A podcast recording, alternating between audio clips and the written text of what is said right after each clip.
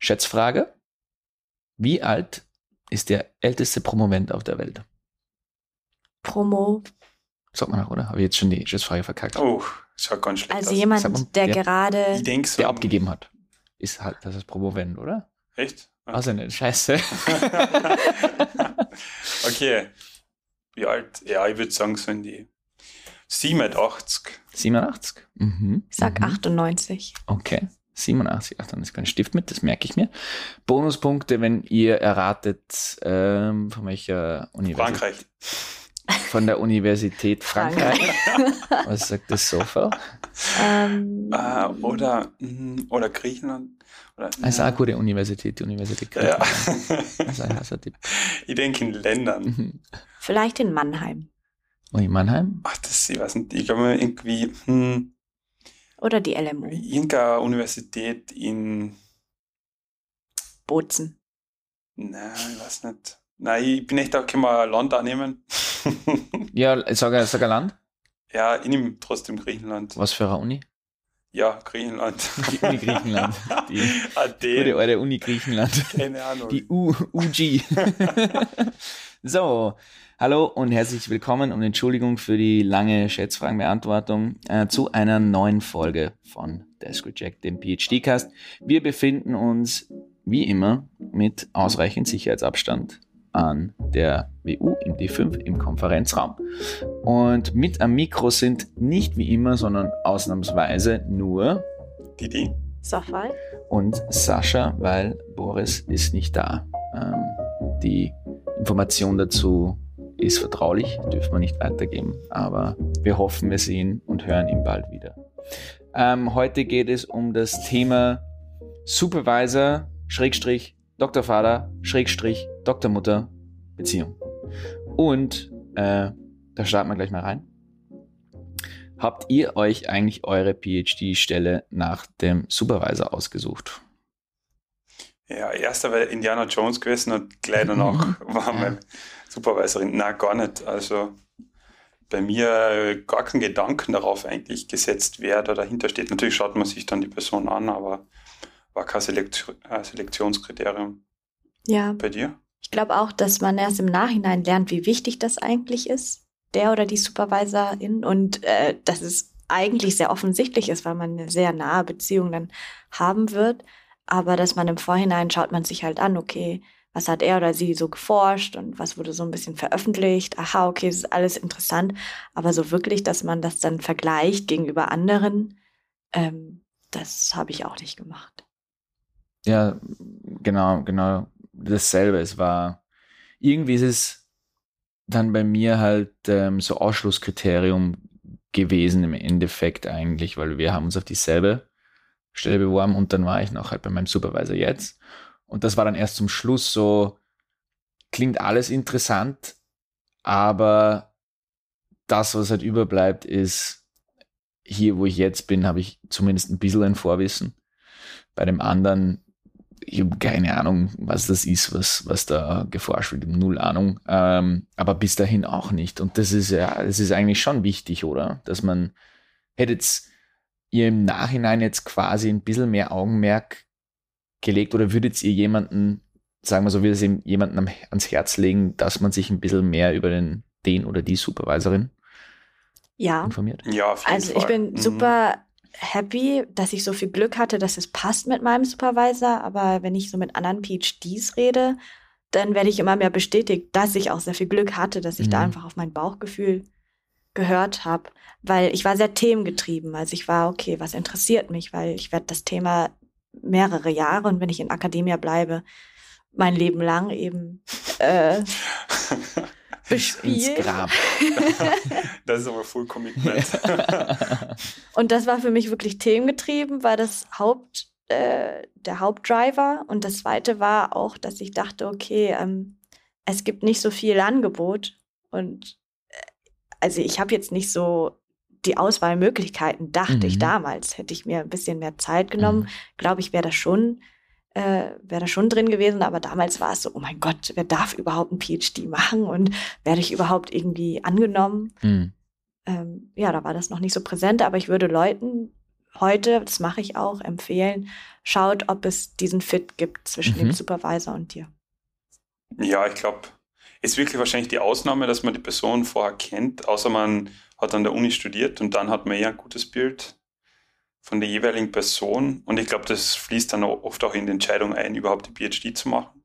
Aber eben im Normalfall, dass man die Person nicht kennt, ich würde, glaube ich, auch jetzt dann einfach über, über Kontakte gehen oder vielleicht kennt man irgendjemanden von der Uni, also so Studierende über Freunde von Freunden oder man macht es dann wirklich mhm. aktiv über LinkedIn und schaut, wer ist PhD ähm, an dem Institut oder im, einfach im weiteren Kreis, dass man da Gefühl bekommt.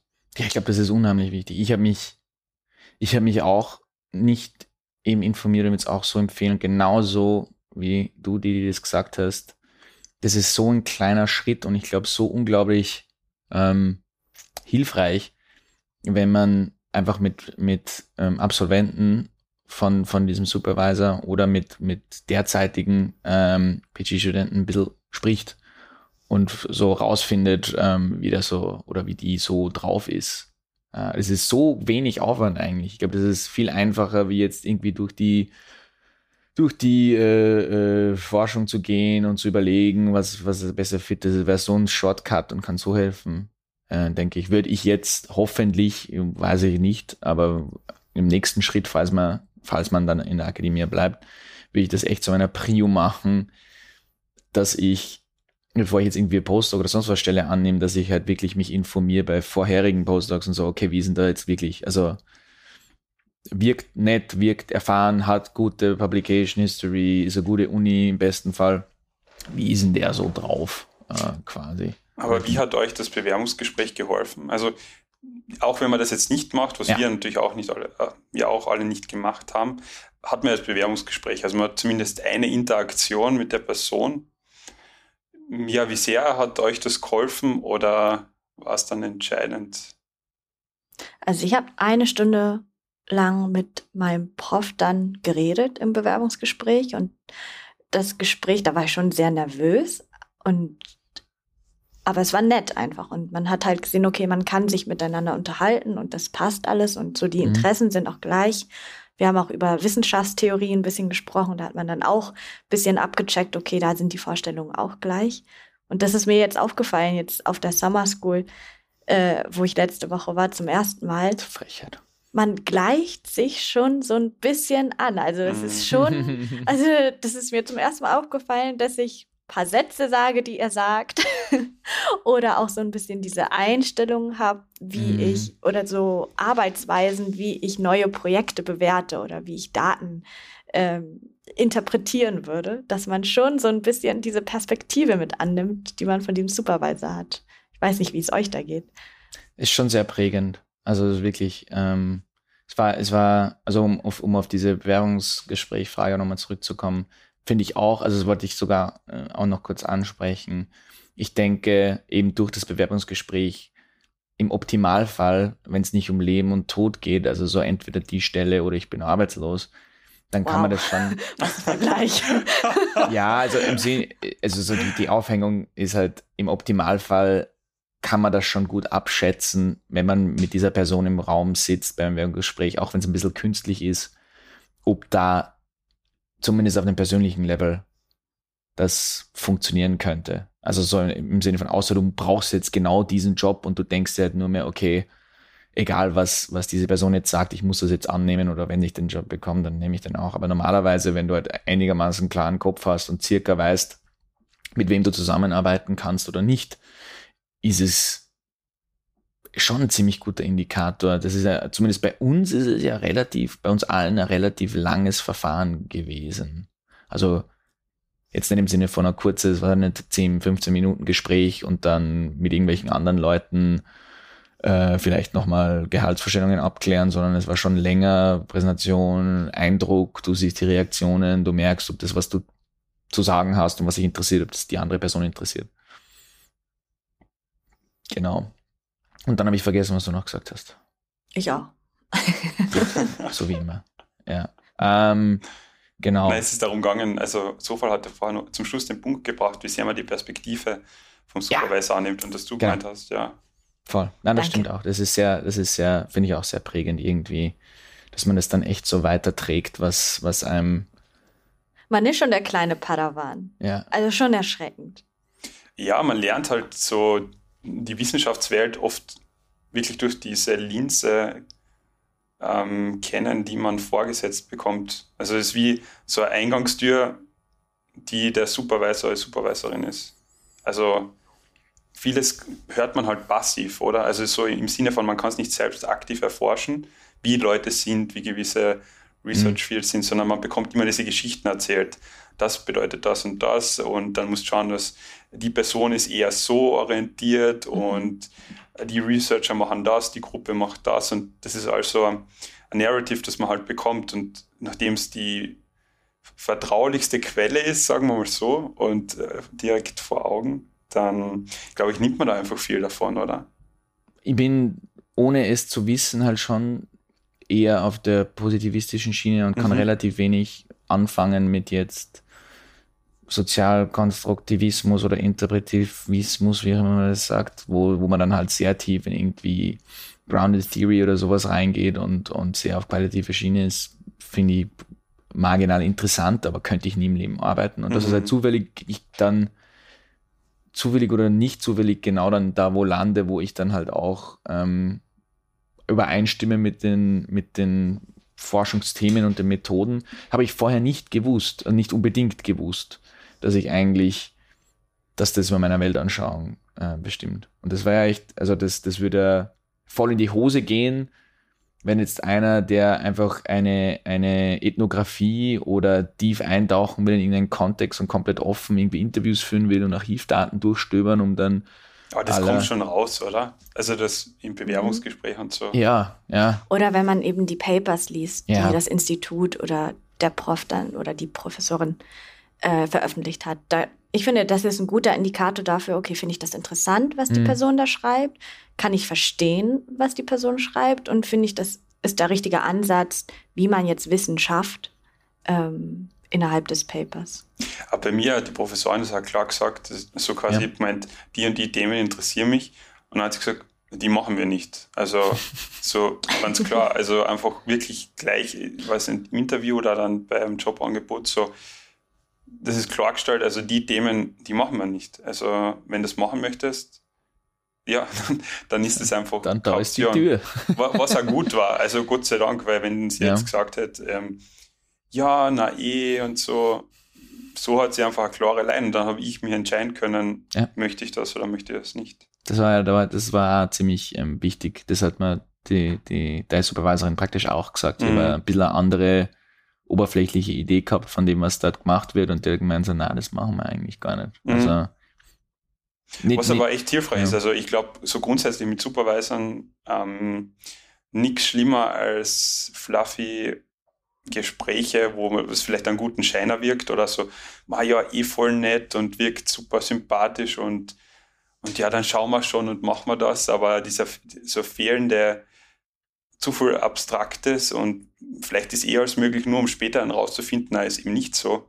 Also ich glaube, da ist ähm, ein richtiger Vorteil, wenn gewisse Grenzen gleich am Anfang gesetzt werden, weil dann kann man sich selbst entscheiden, möchte ich den Job oder nicht. Ist es, glaubt ihr, irgendwie so ein, ein, ein gibt es da Charakteristiken von Supervisern, sei es zum Beispiel Alter oder ähm, Karriereverlauf oder sonst was, der da für indikativ ist, dass man das eher klipp, also klarer gesagt bekommt oder nicht, oder dass dann zum Beispiel jemand eher ein bisschen wen reinholt und dann eher so, ja, klingt interessant, kannst du mal probieren, versus das machen wir nicht, das machen wir nicht und genauso machen wir es. Also ich glaube, andererseits ist es so, wie, es mit Freunden ist, oder? Ihr kennt eure Freunde und manche sind so immer zu spät oder haben einfach eine gewisse Persönlichkeit. Mhm. Und ich glaube, das spiegelt sich in einem Supervisor genauso wieder. Ähm, sieht man bei uns schön am Department. Also da gibt es einfach so Persönlichkeiten und das spiegelt sich im Betreuungsverhältnis auch wieder, wie die dann mit den PhDs umgehen. Ähm, und andererseits glaube ich, ist das auch, je älter Supervisor sind, dann hast du halt schon mehr PhDs gehabt, oder? Und du wirst mhm. merken, was funktioniert, was nicht funktioniert. Und eine schmerzvolle Erfahrung ist meistens eine gute Lernerfahrung. Also. Ja, aber ich glaube, auch, dass es mehr Persönlichkeit und mehr Motivation auch ist. Ne? Also man hat ja immer so für ein PhD ist es immer so, hey, mein Dissertationsprojekt ist doch voll zentral, aber Supervisor, für die ist das ja so ein Teil ihres ganzen Jobs. Und je nachdem, wie wichtig ihnen das ist, ähm, ist eben auch eher das Verhältnis zueinander. Ich, ich denke mir, also ich glaube, das hängt halt schon nicht nur einfach nur mit grundsätzlicher Persönlichkeit zusammen, sondern ich glaube, es gibt schon so Karrierephasen von Supervisern, die dann indikativ dafür sind, was das für ein PhD dann wird. Weil mein Gefühl, mein, was ich gesehen habe, ist, dass halt so eben Supervisor am Anfang ihrer Karriere ein bisschen jünger dann eher viel klarere Vorstellungen haben, was gemacht werden muss und wie und, und eben genau das ist halt so wichtig für ihre eigene Karriere, dass dann halt dein Teilchen auch zu ihrer Forschung halt beiträgt und sie dann halt in der Karriere fort weiterbringt. Wohingegen gefühlt so ältere, etabliertere sind so ein bisschen lockerer. Also die, da, da hast dann schon mal die Chance, dass du mal wieder ein komplett random Thema reinkommst und dann sagen so, noch nie gemacht, aber warum nicht? Probieren wir es einfach. Gefühlt. Ja, hängt aber auch mit dem Forschungsfeld zusammen, also wie sich das Forschungsfeld auch entwickelt. Ne? Also wenn es irgendwie was sehr etabliertes schon ist und man dann halt nichts Neues reißt, sondern das nischigste Nischenthema bearbeitet, dann sind die, glaube ich, auch eher offen, wenn man neue Dinge reinbringen könnte in die Community. Mhm. Wenn es aber halt noch so ein sehr instabiles, neues ähm, Forschungsfeld ist, wo, wo noch gar nicht so wirklich fix ist, dann wirst du als PhD eh nicht so viel Freiraum haben, sondern mhm. musst halt damit arbeiten. Also es hängt an vielen Sachen, glaube ich, zusammen.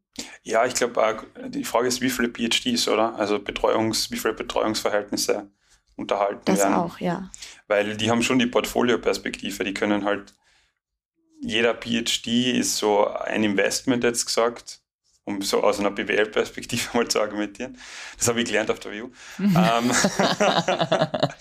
und merkt man schon teilweise, wenn man sieht einfach PhDs und dann merkt man, okay, da haben sie ein Thema genommen, das sie in der Vergangenheit bearbeitet haben, ist so quasi Core-Topic und das schieben sie weiter, weil da gibt es noch Sachen zu erforschen. Ähm, und da haben sie eigentlich keine Ahnung, es war nicht die Expertise, es war eben so ein Hot-Topic. Und dann aus ihrer Sicht ist es kein Problem, wenn ein PhD das macht, weil das Risiko ist nicht an ihnen ähm, angehaftet, sondern an dem PhD. Mhm. Also das ist, glaube ich, aus PhD-Perspektive manchmal das Schwierige, ähm, dass man halt nicht diese ähm, ja, die Risikodiversifizierung hat, die die Supervisor haben und dann ja. selbst drauf zu kommen, wo ist man situiert, da, da braucht man Erfahrung und kommt man erst später drauf. Wir sind die ETFs, aber aus unserer Sicht sind wir eine Aktie. ja, die, die haben ETFs, ja, wir sind eine Aktie. Ja, ich wollte, ich jetzt macht es Sinn. Okay, irgendwie kann ich dieser Metapher nicht ganz folgen. bleiben wir beim Rad, bleiben wir beim Radfahren. Ähm, na, ähm, genau, weil ich wollte dann eh praktisch ähm, fragen, so, wenn es jetzt nicht unbedingt Alter ist, aber ähm, quasi so vor- und Nachteile von ein versus dem anderen Art von Supervisor, dem Supervisor, der sagt, das machen wir, und genauso machen wir es. Und das sind meine Themen, die werden bearbeitet. Und ihr arbeitet quasi an diesem Thema, versus jetzt dem Supervisor, der Supervisorin, die eher so ein bisschen diese Portfolio-Streuungsstrategie hat. So circa, das ist ein großes Feld oder ich habe hier ein paar Felder, wenn du das machen willst, kannst du das machen. Ähm, was sind so die Vor- und Nachteile, die ich da. Man lernt einfallen? halt andere Dinge. Also ich glaube, wenn man, mhm. also bei mir, ich bin super frei da drin, mein Thema auszuwählen. Und das ist aber auch ein Lernprozess, dann halt wirklich zu identifizieren, was ist denn interessant überhaupt und was ist relevant und wo gibt's noch nichts und wo kann ich denn andocken und wie macht man das denn und welche Methode nimmt man denn? Mhm. Das sind andere Lernprozesse, als wenn man jetzt, aber das würde ich gar nicht vom Supervisor nur abhängig machen, das auch wieder so, manchmal gibt's ja so Projekte, wo man raufkommt, ähm, die auch beim gleichen Supervisor stattfinden können wo es aber halt schon mehr vorgegeben wurde, was man macht. Und ja, den Lernprozess schaltet man dann halt aus, aber dann muss man halt andere Probleme lösen. Also so wie, wie kann ich das jetzt am besten testen? Ähm, welche Methoden kann man sich da vielleicht auch nochmal breiter aufstellen, weil man mhm. dann einfach ein bisschen mehr Zeit hat dafür, das, was man sich eingespart hat. Okay, quasi so ein bisschen so eine intellektuelle Reise auf der einen Seite, die halt offener ist und man kann sich entfalten. Oder man weiß halt nicht, wo es hingeht, versus dann ja, man hat klare Zielvorgaben und ist vielleicht ein bisschen Scheuerklappen mehr auf, aber man hat dann trotzdem halt die Herausforderung, so wie, wie genau macht man das jetzt und wie genau ähm, schneidet man sich da als sein eigenes. Ich finde das so schwierig zu pauschalisieren, weil selbst Supervisor, die einem was vorgeben, da muss man ja auch, also das ist ja auch noch nicht eine ausgearbeitete Idee, sondern da mhm. muss man ja auch noch mal kritisch hinterfragen mhm. und äh, ja, ich weiß nicht. Das ist wirklich sehr das, das muss man mit jedem Supervisor irgendwie selber ausschaukeln, wie da das Verhältnis zueinander ist und wie man das am besten dann löst. Mhm. Mhm. Ja, also ich finde, es, ja, es hat halt, es werden, ich glaube, es werden schon viele Leute ziemlich starke Meinungen dazu haben, was denn das Beste ist, um ein PhD zu machen. Und das kann jetzt eben, ich, ich mache es jetzt unter dem Überbegriff Supervisor, Supervisorin auch was du gemeint hast, dass es manchmal einfach sein kann, im selben Supervisor kommst du auf ein Projekt. Ähm, sagen wir einfach Betreuungsverhältnis. Das eine, wo du halt, keine Ahnung, deine Daten hingeklatscht bekommst und sagst, so aus diesen Daten kommen jetzt drei Paper raus versus, äh, hey, bist du interessiert an irgendwas, reiß das auf. Also schau, dass es, wenn du glaubst, das Problem ist interessant, ähm, lest dich rein, überleg, wo du die Daten herbekommst und überleg, wie du die Forschungsfrage machst. Ich meine, du hast Leute, die sagen, dass das, wenn du die Daten bekommst, ist das super, weil du kannst da wirklich was raushauen und, und du brauchst dir nicht keine Sorgen machen, dass du vielleicht irgendwie drei Jahre an einer Forschungsfrage verbringst und dann äh, nicht die Daten hast, um diese Forschungsfrage zu beantworten. Andersrum habe ich halt auch schon interessant gefunden, dass dann wer gesagt hat, dieses Problem schiebst du dann quasi nur auf, weil irgendwann hast du keine Daten. Irgendwann gibt dir keiner. Irgendwann hast du keinen Supervisor, der dir sagt, mhm. hey, das ist deine Forschungsfrage, hier sind die Daten. Irgendwann musst du halt, wenn du in der Akademie bleiben willst, selber mal sowieso diesen Gedankenprozess durchmachen. Dann kann man halt wiederum sagen, wieso, wieso kann man denn erwarten, dass ein PhD ein frischer Mensch in der Wissenschaft, wie, wie kann man denn jemals erwarten, dass diese Art von Person überhaupt eine bedeutsame Forschungsfrage entwickelt? Also es gibt, finde ich, schon so Sachen, die man sich vielleicht selber im Klaren sein muss, dass das mh, hm, Vor- und Nachteile hat. Ich glaube, es ist echt schwierig, ja. Supervisor zu sein, oder? Also wenn ich mir selbst hm. überlege, wie würde jetzt PhDs angreifen oder so Nicht angreifen. ganz, ganz einfach. okay, na, so, nicht angreifen, okay. Ähm, ja, so vorbereiten, das ist wirklich schwer. Also mhm. eben, wir haben geredet deshalb so über so Personality, also Persönlichkeit und dann auch den Fit zwischen den Personen sicher auch, aber boah, da gibt es echt viele Faktoren, so wie du das jetzt gerade gebracht hast. Okay, so das Beibringen einerseits mit Daten, andererseits wirklich freie Forschung. Und beim einen, beim ersten, also wo du die Daten aus dem lernst, das eine nicht und beim anderen kannst du die komplett verlieren. Ja. Also immer dieser richtige, dieser richtige Grad an, an Führung, Leitung, boah, das ist echt nicht einfach. Ja. Und ich glaube auch so diese, um auch daran anzuschließen, das ist nämlich das, das finde ich hängt auch sehr stark mit der Zeitverfügbarkeit zusammen man muss eigentlich relativ schnell checken, dass der Supervisor eigentlich auch sehr bald nicht mehr weiß wie du. Und ja. der halt auch nicht nur, dass er nicht will dir helfen, teilweise sondern auch nicht kann. Weil genau. du dann halt ziemlich schnell ein Wissen in deiner Methode und in deinem Bereich dir aneignen solltest, dass der Supervisor dir halt nicht mehr sagen kann, ähm, lest dieser mal und schau, wenn es, wenn es, wenn es, weiß ich nicht, diese Methode angewendet hast, dann ähm, hast du die Lösung, sondern dass du irgendwann an einen Punkt kommst, dass der Supervisor dir nicht mehr sagen kann, was du jetzt konkret machen sollst, sondern dir eher eben helfen kann mit, mit ähm, Ansichten challengen oder ähm, eher im Bereich von, okay, wie kannst du deine wirren Gedanken, wie kann man die denn sortieren, damit es halt äh, auf, auf ein Paper passt. Und das ist, glaube ich, auch die hohe Kunst des Supervisen, wie man mit Erfahrung bekommt, ist dann, wenn man es auch wieder so Bachelor- und Master-Thesis-Betreuung ähm, vergleicht, mm, ich habe auch noch immer das Gefühl, ähm, ich muss ihnen die Lösung sagen. Also ich muss, wenn sie kommen mit etwas, mit was sie nicht verstehen, muss ich halt quasi die Lösung parat haben. Also irgendwie, wenn sie Daten analysieren, muss ich halt wissen, wenn sie irgendeine Analyse gemacht haben, muss ich sagen können, nice, aber falsch, mach mhm. das. Und ich, das ist, glaube ich, schon ziemlich stressig auch als Supervisor, dass man diesen Punkt erreicht, wo man dann auch sagt, okay, also erstens als Supervisor, dass man sagt, ich muss das alles nicht, ich muss da nicht die Lösung wissen, sondern es reicht, wenn ich halt maximal den, die Grenze sehe, wo es zu lange in die falsche Richtung geht.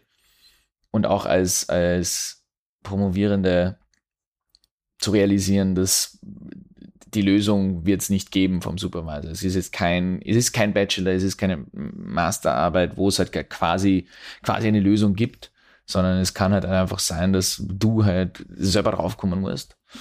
Und ja. ja, das ist schon. Aber ist halt, ich finde, eine der komischsten Beziehungen, die man hat, also mhm. die, die man im Leben haben kann, so PhD-Supervisor, weil diese Geschichten immer so erzählt werden. Ja, es ist ganz, ganz eine komische Beziehung, weil es so ein starkes Abhängigkeitsverhältnis ja. gibt. Weil im, in normalen Jobs ist halt immer so, klar, man hat immer einen Supervisor, man hat immer einen Chef, ähm, außer man ist selbstständig, aber sogar dann gibt es Leute, die am Arsch gehen. Ähm, und die Sache ist, ich kann aber wechseln. Und wenn mhm. ich da wechsle, dann stehe ich mit nichts da. Also ja. wenn die Job wechseln, dann okay, habe die Erfahrung aus der Firma mitgenommen und so horizontaler Wechsel normal sein. Und da ist so, go back to the start line. Ja. Und vor allem ist es ja auch ein ganz intensives Eins zu eins Verhältnis für ja. mich. Mhm. Also lustigerweise, bevor ich den PhD hier angefangen habe, habe ich überlegt, okay, was sind denn Jobs, die ich eigentlich gerne machen würde? Und äh, da war auch auf der Liste, dass ich gerne ähm, wie, wie nennt man das? Firmennachfolge oder halt jemand, der in Ruhestand oder die in ah, Ruhestand okay, gehen ja. möchte. Mhm. Oh, und ja, mir ist einfach, so. ja genau, mir ist mhm. einfach aufgefallen, dass ich gerne von einer Person lerne. Also, dass ich gerne mhm. ein enges Verhältnis mit einer Person eingehe, von der ich halt Wissen, also dieser Wissenstransfer von einfach einer Person, das finde ich so spannend. Ähm, auch teilweise, jetzt fällt es mir auch auf, im Kampfsport, das ist ja auch so. Da habe ich einen Meister und der bringt mir alles bei, was er weiß und ich führe dieses Wissen dann halt weiter und diese diese Vorstellung hat mir einfach so gut gefallen und das im PhD äh, romantisiere ich mir das jetzt auch so, dass ja. ich halt alles lerne, was mein Supervisor weiß, um das fortzuführen und weiterzutragen. Aber eben, es ist halt, es ist halt schon quasi, um wieder über das zu, zu, zu echoen, ja, ist ein richtig Schwein, wenn man sich denkt, wie sehr man eigentlich das ausnutzen kann, wie pervers diese, ja. dieses Verhältnis eigentlich sein kann. Ähm, das ist, ich meine, wenn du rein komplett strategisch denken würdest als Supervisor, du könntest und du, du das ausnutzen wollen würdest, du könntest die so piesacken, eine PhD. Passiert aber auch und die ja. waren auch bei uns genug. Also ja. haben wir schon alles gesehen, oder? Weinende PhDs ist jetzt nicht was, was ähm, so entfernt ist und wirklich Leute, die verzweifeln dran. Also du kannst eben, wie du gesagt hast, du kannst nicht sagen, so wie in einem Job, wo es halt auch richtig dreckig geht und dann machst halt, weiß ich nicht, LinkedIn oder was auf und, und schaust nach, ähm, ja, äh, PhD Supervisor im Innovations Change Management mhm. Bereich, äh, passt, dann wechsle ich darüber, drei Monate Kündigungsfrist und zack, mach dann weiter Gehaltssprung, passt schon. Ähm, da ist es halt, okay, selbst wenn der, ja, der, was wird man machen, wenn der, wenn der Supervisor dann auf einmal herkommt und sagt so, hey, das Thema, an dem du jetzt drei Jahre arbeitest, pff, das ist eigentlich nicht so, das ist nicht so Hass. Ich habe jetzt eigentlich hier, weiß ich nicht, irgendwelche Patent Data gekriegt und das ist sau viel und du bist ja methodisch ganz fit. Lass das sein.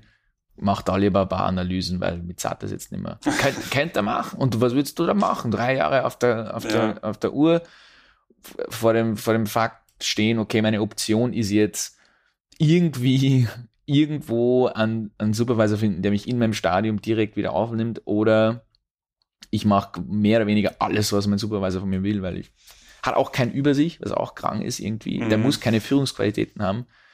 Ein Chef in einer Firma kann immer noch rausgeworfen werden, wenn er sich wirklich übel aufführt und wirklich irgendwie Stimmt eigentlich, ja. Und da, was, was gibt es denn da für Gespräche? Du kannst ne, deine Mitarbeiter kannst behandeln wie irgendwas, wenn du willst, theoretisch. Ja. Und du weißt ja trotzdem, ja, ich meine, ist ja wurscht, ich bin quasi unantastbar bis zu einem gewissen halt menschenrechtlichen Punkt.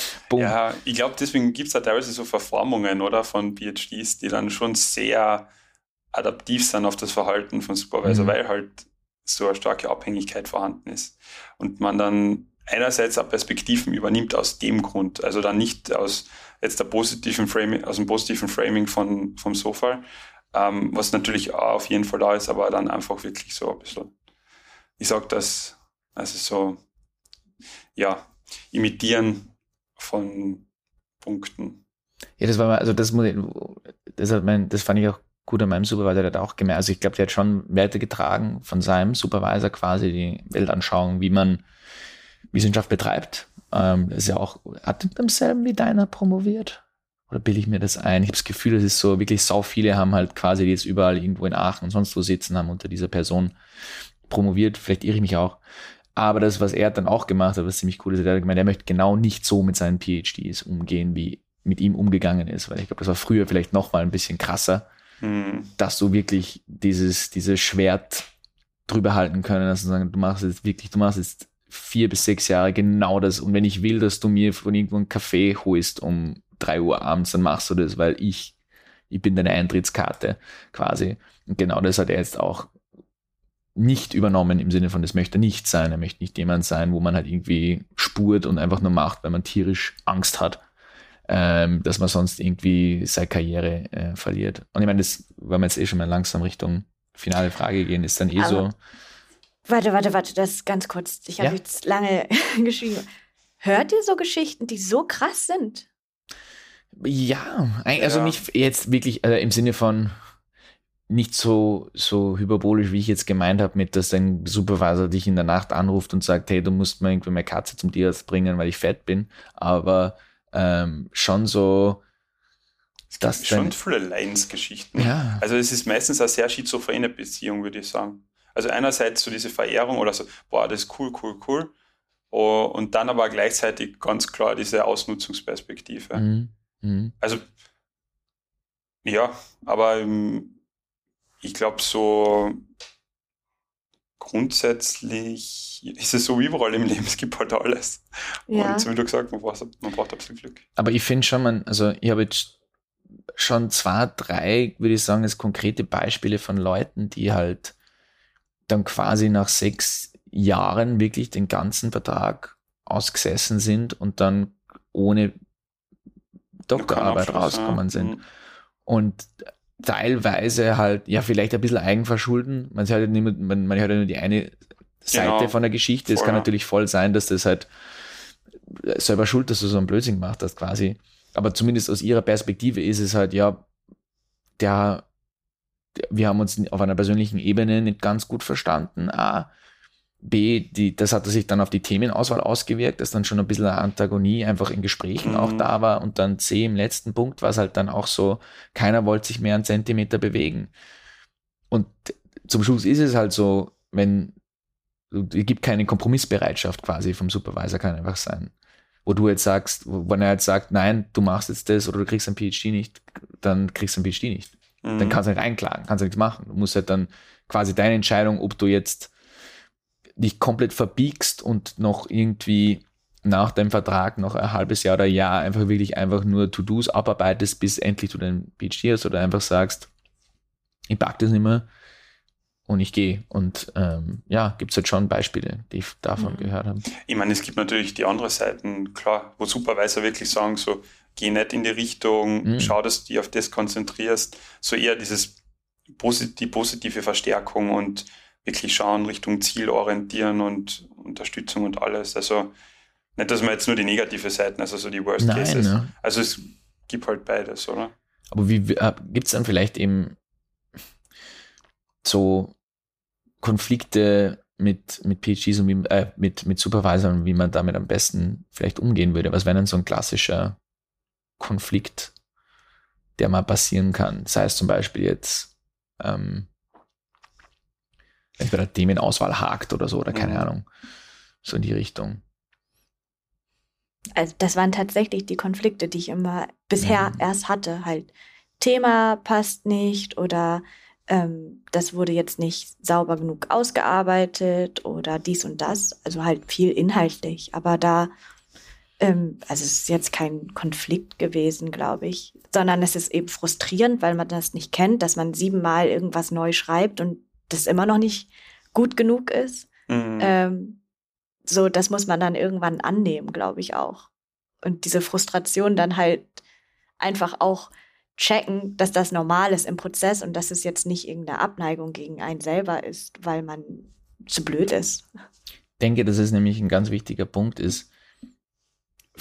Man muss halt auch die, glaube ich, oder was ich glaube, hoffentlich gelernt zu haben, ist so diese Grenze zu erkennen zwischen was darf ich mir, also was darf man mir irgendwie sagen, vorschreiben oder, oder mir anmaßen und wo ist der Punkt, wo man sich echt dann so mal fragen muss, okay, ich glaube, das ist ein bisschen, da darf ich mich dann auch, auch sogar mal wehren als PhD quasi. Ja, genau. So, wo ist dieser Punkt? Weil am Anfang ist es halt, glaube ich, wirklich schwer zu verstehen, dass du halt einfach falsch bist. Mhm.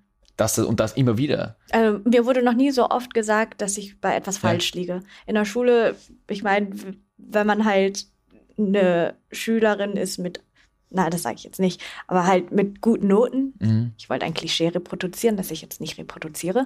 Ähm, dann, dann wird man halt immer wieder nur bestärkt, wie toll man das macht und was gut ist. Und äh, jetzt plötzlich zum ersten Mal kriegt man super viel Rejection. Mhm. Und damit muss man dann erstmal umgehen, dass das halt normal ist in diesem Prozess.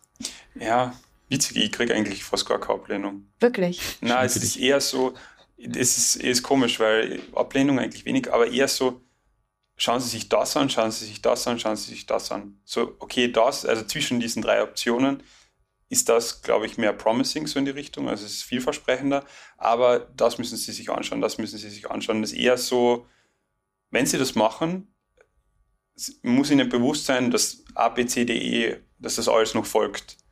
Also Konflikt in der Hinsicht, aber eher so, wo immer auf denke, Überforderung meinerseits. Aber ich, ich glaube halt, ich meine, das ist jetzt rein, Supervisor ist ja meistens nicht nur irgendwie involviert mit der Forschung, sondern mm. er gibt ja halt dann noch andere Aufgaben und so. Und ich denke, was oft die Gefahr ist, habe ich das Gefühl, ich, ich habe ich wieder mal Glück, dass das nicht passiert, aber dass ich bei anderen Personen sehe, dass aufgrund quasi dieser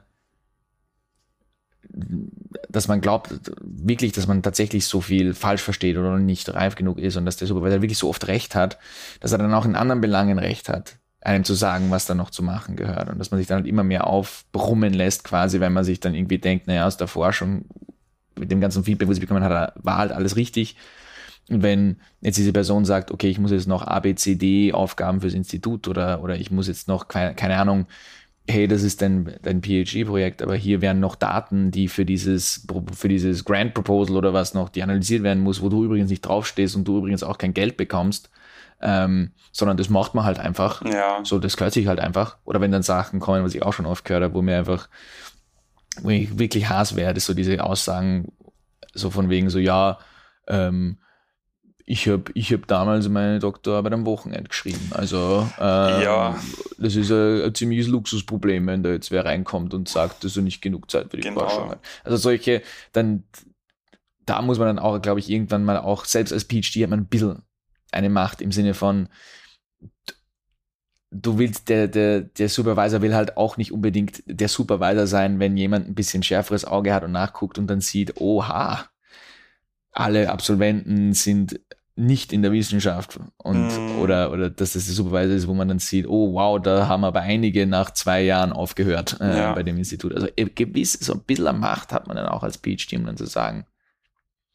Ich glaube auch, hm. ich glaube, es gibt so einen Raum, wo es viel Missverständnisse gibt, weil eben diese Beziehung so speziell ist, hm. äh, dieses Abhängigkeitsverhältnis, dass man halt ich fand das ganz schön, wie du das geframed hast, mit dieser Balance zwischen, okay, ich muss offen sein, mir sagen zu lassen, dass ich sehr viel noch zu lernen habe und oft falsch liege, aber ich darf mein Selbstbewusstsein nicht verlieren und mein ja. Gefühl, dass ich bei manchen Dingen schon weiß, nee, so ist das nicht. Und ich glaube, das führt zu ganz vielen Missverständnissen. War bei mhm. mir auch am Anfang so. Und mhm. ich habe jetzt aber, glaube ich, eine Ebene gefunden, auch zu sagen, so, nee, Sie sind da jetzt gerade ein bisschen realitätsfern oder was auch immer. Ich sehe das so. Mhm. Und das hier ist meine Realität und ich arbeite zu viel und Sie müssen mir jetzt einfach helfen, das und das mhm. und das. Und ich kann sehr verstehen, dass Sie sagen, die Ansprüche müssen höher sein für so ein PhD, aber ich komme damit nicht klar und vielleicht sehen Sie das nicht so, dass ich damit nicht so klar komme. Und ja, das funktioniert eigentlich ganz gut. Ich glaube, das darf man, das sollte man ja auch dürfen als ja. PhD. Und dann ja, also dann musst du halt wirklich ein richtiges Arschloch haben als ja. Supervisor, wenn der dann sagt, ist mir wurscht. Also da, mach's genau. trotzdem. Genau. Ich glaube, es wird anders gesagt. Es ist so, es wird dann durch die Blume. Also ich glaube, die wenigsten sagen dann so, wenn sie die Position einnehmen, dass sie sagen, okay, ist mir wurscht, sondern okay, aber. Mhm. Und dann eine Umformulierung vom gleichen Ziel. Aber sie müssen trotzdem das und das erreichen. Aber ich glaube schon, dass viele Supervisor auch irgendwann, wie gesagt, ich vergleiche das wieder mit meinen Bacheloranden und Masteranden, wo ich, meine Ansprüche schon sehr hoch sind. Mm. Und weil ich aber auch will, dass sie viel lernen. Mm. Und irgendwann ver verliere ich mich aber da drin und ver also vergesse dann halt, dass sie ja eigentlich noch Bacheloranden sind und dass sie noch super jung sind und dass ich sie jetzt nicht ähm, eine multiple Regression alleine rechnen lassen kann oder sonst was. Keine Ahnung. Ja, ich weiß nicht, ich komme auf. Jetzt ist kein so schönes Bild wie deins, aber ich, ich, mir kommt es vor, ihr kennst die Maus, die im, im oder der Hamster, Hamsterrad läuft und ein Supervisor stellt das Hamsterrad auf 21, auf Halbmarathon-Distanz ein, sagt aber dem Hamster halt nicht, wie weit er schon gelaufen ist. So, mhm. das ist, ja. daran denke ich gerade, wie du das erzählst. So, sie wissen so quasi, was der Rahmen ist, aber sie sagen es dir nicht immer, damit du so Stretch Goals hast oder damit mhm. du an dir, du brauchst Ziele und die sollen ein bisschen höher sind natürlich sein, damit du wachsen kannst. Ja. Aber wenn du nie einen Indikator kriegst, wie weit du von dem Ziel entfernt bist, dann. Aber das, das passiert, weil man es manchmal vergisst. Also ich kann mir vorstellen, äh, äh, ich habe jetzt gelernt aus den Betreuungen, die ich bisher gemacht habe, dass ich mir immer wieder konstant aktiv Feedback einhole, weil sie auch Angst haben, mir zu sagen, wenn ihnen etwas zu schwierig ist. Ja, Beispiel. aber wie gesagt, das ist der Vergleich funktioniert so nur zu einem gewissen Grad, weil die PhD-Projekte sind Supervisor-Projekte. Weißt, die Bachelor- und Masterarbeiten, die du betreust, die sind nicht auf dein CV um und da steht nicht publiziert da und da, sondern die werden halt abgeheftet. Ja. Klar bist du damit verbunden. Aber für Supervisor ist teilweise die PhD-Projekte sind auch wirklich dann die Kernprojekte, wo sie mhm. selbst fast eigentlich keine Forschungsprojekte haben, weil sie ja die ganzen PhDs betreuen. Das heißt, es ist nicht so ein Gamble, in der, also so wie eine Bachelor-Masterarbeit, ich möchte, dass da wirklich was Gutes rauskommt, weil ja. es ja meine Kernarbeit ist. Mhm. Und in der Hinsicht kann ich nicht einfach dann sagen, wenn es bei Masterarbeit sage ich dann irgendwann, okay, ich sehe den Effort, den du reingetan hast, es kommt halt nichts raus, okay, passt. Du kriegst ja. den Master und Abschluss fertig. Ist beim PhD nicht der Fall. Ah, die Parallele, die ich trotzdem ziehen würde, wäre, dass ich am Anfang zu viel Respekt davor hatte, Dinge zu kritisieren. Die mhm. ich aber kritisieren da oder wo ich halt meinem Supervisor Feedback gebe, dass ich das anders brauche. Dass ich zum Beispiel sage, okay, ich brauche ähm, mehr Feedback von Ihnen auf das. Ich brauche das und das und das. Und das einzufordern, da war ich ganz am Anfang noch zu schüchtern für. So das offene Ansprechen genau. einfach. Und dass da dann, glaube ich, viel Frust entsteht auch und auch viel ähm, viele Missverständnisse, weil die Kommunikation da nicht so gut funktioniert. Aufgrund dieses Hierarchiegefälles, dass man mm. eben nicht so noch nicht so kennt. Okay, wie gehe ich jetzt damit um? Was darf ich ansprechen? Wo nicht? Wie spreche ich etwas überhaupt an? Und dass da dann halt viele Konflikte entstehen, die gar nicht entstehen müssten. Und dann gibt es natürlich auch bestimmt äh, einige, die einfach persönlich trotzdem dann halt nicht einsichtig sind. Ähm, ja, ich, also bei mir war es auch so, ich, ich glaube, ich verstehe meinen Supervisor nicht viel besser, sie versteht mich besser und unsere Kommunikation hat sich einfach über die Jahre verbessert. Ja. Und wir reden einfach jetzt ganz anders und das ist einfach, ja, um, um Welten besser geworden. Ähm, und eben das offene Ansprechen, das lernt man eben erst so, genau. würde ich auch sagen, einfach wie, wie man die Kommunikation gestaltet, basierend dann auf der Erfahrung, die man mit anderen ja. Personen hat. Würde, man, man könnte fast sagen, es ist ein Prozess. Ja, immer. It's process. Aber ja, also trotzdem bin ich gegenüber, also Menschen haben Interessen und wie gesagt, also äh, super, diese PhD-Supervisor-Interessen sind halt andere. Und da muss man einfach offene Augen auch dafür haben und nicht so romantisch sein, glaube ich. Es gibt, also vielleicht, wenn man das zusammenfassen kann, also es ist wie immer, wir haben wie immer keine super konkreten Vorschläge und keine 10 Rules, die man verfolgen kann.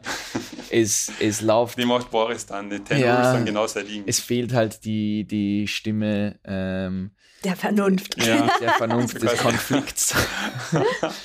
Das Ähm, ist, das ist Crap, macht's nicht. Genau, das, die, die Start-Down-Stimme fehlt heute. Und ähm, dementsprechend, bevor wir in die Schätzfragen-Auflösung gehen, natürlich wieder das wichtigste Segment. Oh, es das wichtigste Segment. Und zwar wird euch diese Folge gebracht von Radfahrern. Äh, um es konkret zu machen, Hobby-Rennradfahrern. Also egal, ob für den frisch geschiedenen 45-jährigen weißen Mann mit Testosteroninsuffizienz und 5 to 9 Beraterkarriere oder den frisch geschiedenen 45-jährigen weißen Mann mit Testosteroninsuffizienz und 5 to 9 Anwaltskarriere, das Rennrad inklusive neogelben Spandex-Kostüm, das weit am Ziel Erregung öffentlichen Ärgernisses vorbeischießt, ist wirklich für jeden etwas, der jahrelang angestauten Frust aufgrund von wiederholten The 10 Rules of For Success Büchern informierten Fehlentscheidungen an dem Rest der Menschheit ausleben möchte. Porsche, Cayman S oder Harley war gestern, heute rast der Mann von Welt mit einem BMC-Bike der Midlife Crisis davon.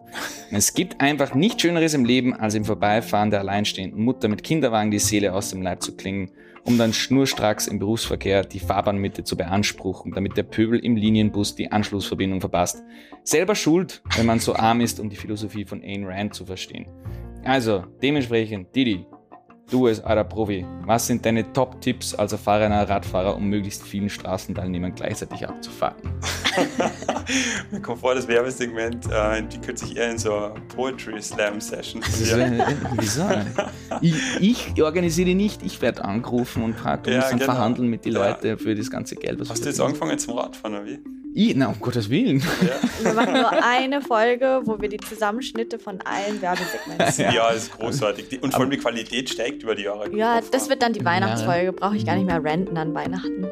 Ich werde einfach, einfach, alle, einfach alle Werbungen zusammenschneiden. Aber wir haben deine Top-Tipps noch nicht gehört. Wie, wie gehst du am liebsten ähm, Leuten am Arsch beim Radfahren? Was sind so die, deine. Ganz knapp auffahren, also Ja. ja, ganz knapp. Dann Ja. soll es wirklich den Blick im Nacken spüren.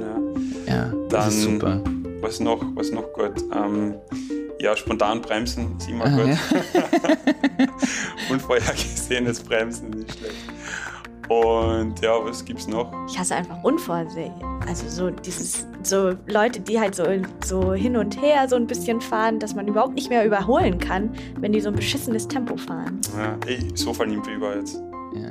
Aber das ist schon, das ist schon, das ist, das macht schon, das ist schon eine eigene Disziplin, wie nah man am Fußgänger vorbeifetzen kann.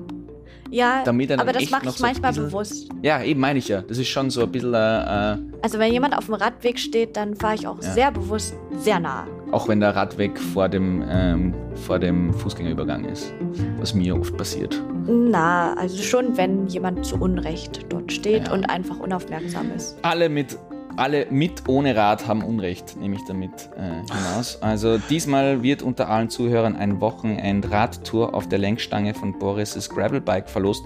Teilnahme bei Gewinn ist rechtlich verpflichtend und unwiderrufbar. Und mit dem ähm, gehe ich jetzt zur Schätzfragenauflösung. Und zwar, ihr habt's geschätzt, du hast 98, und du hast irgendwas mit 80. gesagt. 87, glaube ich. 87, ja, ist egal. 104 Jahre alt. Oh, ich hätte 103 sagen 104 sollen. Jahre, ja, voll. Hättest Aber ich habe trotzdem machen. gewonnen. In Griechenland, oder? Und nicht an der University of Griechenland, sondern an der University of Manchester, an meiner Ma- alten Uni. In Manchester. Ja, der Und hat in welchem 2020 abgegeben, das weiß ich nicht. Aber es war der Gründer von irgendeiner kolumbianischen Energiefirma, der das gemacht hat. Mit 77 hat er angefangen, sein PhD, und mit 104 hat er abgegeben. Also es geht Boah. länger wie sechs Jahre auch. Ähm, genau. Und ja, mit dem ähm, verabschieden wir uns. Vielen Dank fürs Zuhören. Folgt uns wie immer gern auf Instagram, Facebook, äh, unbedingt auf Facebook, da geht's, da geht's ab. und, und Twitter. Und ähm, dann, wie immer, bitten wir euch äh, eindringlichst, wir flehen euch an, quasi, wir sind auf den Knien, ähm, um uns zu bewerten, wenn euch unser Podcast gefällt. Ähm, das Haben wir ist jetzt schon einzige. Wir haben, ja, und ich würde auch gleich den, den VG Forever Right, äh, oder VG Forever Right, tut mir leid, wenn, wenn, wenn ich da irgendwas falsch ähm, vorgelesen habe, die Bewertung, ähm, ja, der hat uns bewertet und das ist auch nicht aus den Wirtschaftswissenschaften. Also wir haben schon zwei von Leuten, die nicht an der WU sitzen, im selben Stock und uns hören. Also das finde ich immer cool zu hören, dass uns Leute Danke, das ist echt. das freut uns wirklich. Lesen wir uns durch und sind, äh, sind sehr begeistert davon. Ähm, Intro, Outro und Werbemusik inzwischen äh, von Bluetooth Sessions und das Ganze wird produziert von Alexander Staub und Zufall. Das Logo ist von Stefan Kadosch von Creative Prism äh, mit großzügiger Mithilfe des WU-TV-Teams, welches das Equipment zur Verfügung stellt. Und damit sind wir schon wieder weit über unserem äh, normal ähm, Zeitlimit drüber und verabschieden uns ganz Oi, herzlich. ja, ich muss Wäsche bye, waschen. bye. Bye. Zufall muss Wäsche, Wäsche waschen. Ciao, ciao. Ciao, ciao. Ähm, Bitte, bitte, bitte, bitte, ihre. bitte, bitte. Ich lese nicht mein eigenes Paper mal in einer. Musst du ja auch nicht, nur meins. Ja, ich habe gerade ein Review-Artikel aus 60 Seiten gelesen. Liest du meins. Yep. Auf der Hochzeit. Verwechselst du mit deiner Rede. Als du so liest ein Abstract vor und dann geht er zur Das wird mein, das wird mein ähm, Bau Toast? mit deinem Ja. Paper. Nice. Also So, das be bedeutest du mir, Rede.